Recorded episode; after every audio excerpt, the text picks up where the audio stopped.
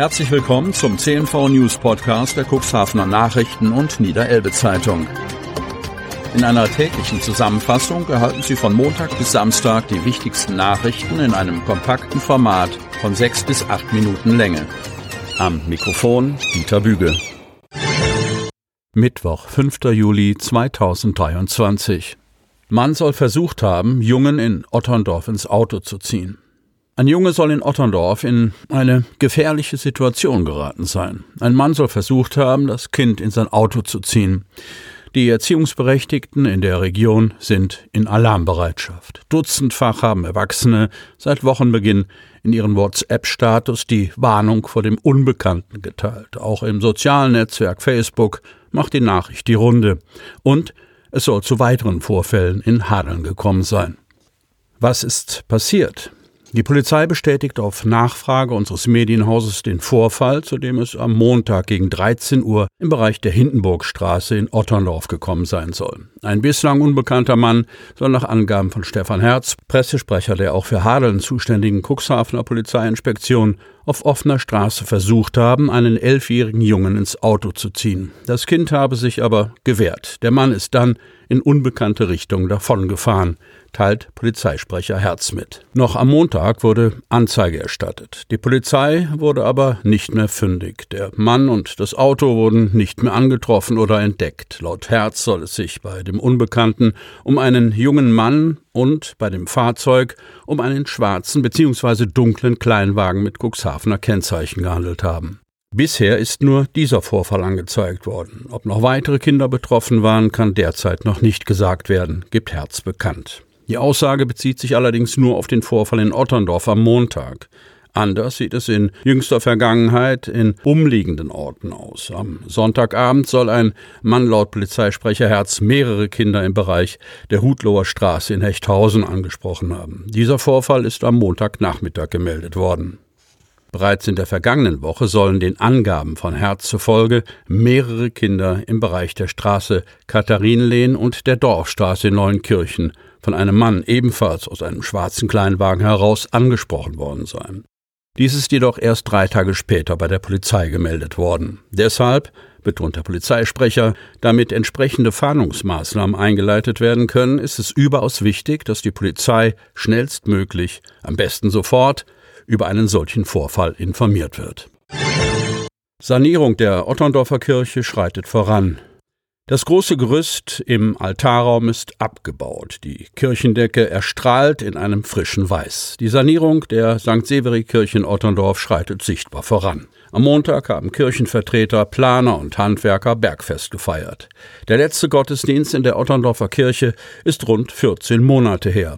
Am 1. Mai 2022 verabschiedete sich die evangelische Gemeinde vom Inneren der St. Severi-Kirche. Sie es kannte und verlagerte ihre Gottesdienste ins Gemeindehaus, in die Nachbarkirchen oder nach draußen. Seitdem haben die Handwerker und Restauratoren das Sagen in dem ortsprägenden Bauwerk. Es ist eine der derzeit aufwendigsten Kirchenrenovierungen im Elbe-Weser-Raum. Dabei geht es nicht nur darum, ein geeignetes Umfeld für die 300 Jahre alte Glogerorgel zu schaffen, die derzeit in der Orgelwerkstatt Arendt im ostfriesischen Leer für 1,8 Millionen Euro restauriert wird. Auch die anderen Kunstwerke in der Kirche und letztlich die Besucherinnen und Besucher profitieren von der Baumaßnahme. Viel ist seit dem Start der Arbeiten passiert. So wurde die Raumschale, also die Ost-, Nord- und Südwand, umfangreich saniert, um den historischen Muschelkalkputz zu rekonstruieren und Feuchtigkeitsprobleme in den Wänden zu beseitigen. Es geht darum, ein nachhaltiges Raumklima zum Erhalt der Orgel und der anderen Kulturgüter zu schaffen, erklärt Pastor Thorsten Nihus, der die Baumaßnahmen in der Kirche federführend begleitet. Mieterehepaar aus Cuxhaven beklagt sich über die Vermietergesellschaft. Das Ehepaar Petersen wohnt im John-Brinkmann-Weg in einer Mietwohnung des Komplexes, der Ende vorigen Jahres von der in Mannheim ansässigen Alpha Real Estate gekauft wurde. 281 Wohnungen in Süderwisch, im John-Brinkmann-Weg, Rockesweg und Matthias-Claudius-Weg wechselten damals die Besitzergesellschaft. Mit dem neuen Vermieter ist das vor sieben Jahren nach Cuxhaven gezogene Ehepaar nicht zufrieden. Jennifer und Patrick Petersen beklagen den allgemein schlechten Zustand des Gebäudes. Sie kritisieren unsaubere Müllplätze, eine nur grob gekennzeichnete Stolperfalle an einer Treppe im Außenbereich, das Fehlen eines intakten Schlosses der Haustür zum Komplex. Dadurch komme es auch zum Aufenthalt Unbefugter im Gebäude plus Vandalismus. Richtig ärgerlich sind sie aber über das Fehlen einer verschließbaren Tür im Schuppen, denn dort steht das Krankenelektrofahrzeug auf, das die pflegebedürftige und mobilitätseingeschränkte Jennifer Peterson angewiesen ist. Mehrfach sei es bereits zu mutwilligen Beschädigungen an dem Fahrzeug gekommen und auch an der Steckdose sei manipuliert worden. Dreimal hätten sie bereits Anzeige gegen Unbekannt gestellt, sagen die Petersens. Laut Petersens soll der Gesamtzustand unter der Vorbesitzergesellschaft mit einem Hausmeisterservice vor Ort nicht so gewesen sein. Viel besser, sauberer und gepflegter sei es gewesen. Unzufrieden sind sie auch mit der Alpha Property Management in Mannheim, wo ihre Meldungen beim Callcenter in ihren Augen ins Leere laufen würden.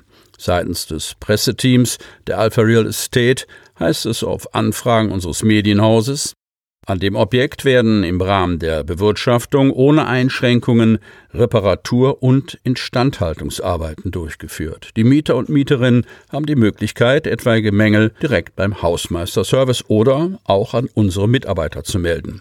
Sobald uns eine solche Meldung vorliegt, holen wir Angebote zur Mängelbeseitigung ein und beauftragen diese. Der derzeit tätige Hausmeisterservice vor Ort ist jener, der schon unter dem Vorbesitzer der Anlage tätig war. Laut der vorliegenden Arbeitsprotokolle wurden alle beauftragten Tätigkeiten ausgeführt. Zitat Ende. Bei wiederkehrenden Begehungen durch die Mitarbeiter in den letzten Wochen habe man keinen außergewöhnlichen Zustand der Außenanlage feststellen können. Die Müllplätze würden monatlich gereinigt, eine Erhöhung der Frequenz sei jedoch in Prüfung etwaige, teils unerlaubte Sperrmüllablagerungen sowie Verunreinigungen der Müllplätze kommen bei Wohnanlagen dieser Größe leider vor und werden, sofern wir darüber in Kenntnis gesetzt werden, entfernt, teilt die Pressestelle des Unternehmens weiter mit. Auch auf andere Mängel soll reagiert werden, heißt es in der Antwort. Sie hörten den Podcast der CNV Medien. Redaktionsleitung Ulrich Rode. Produktion Win Marketing. Agentur für Text, Ton und Kommunikationstraining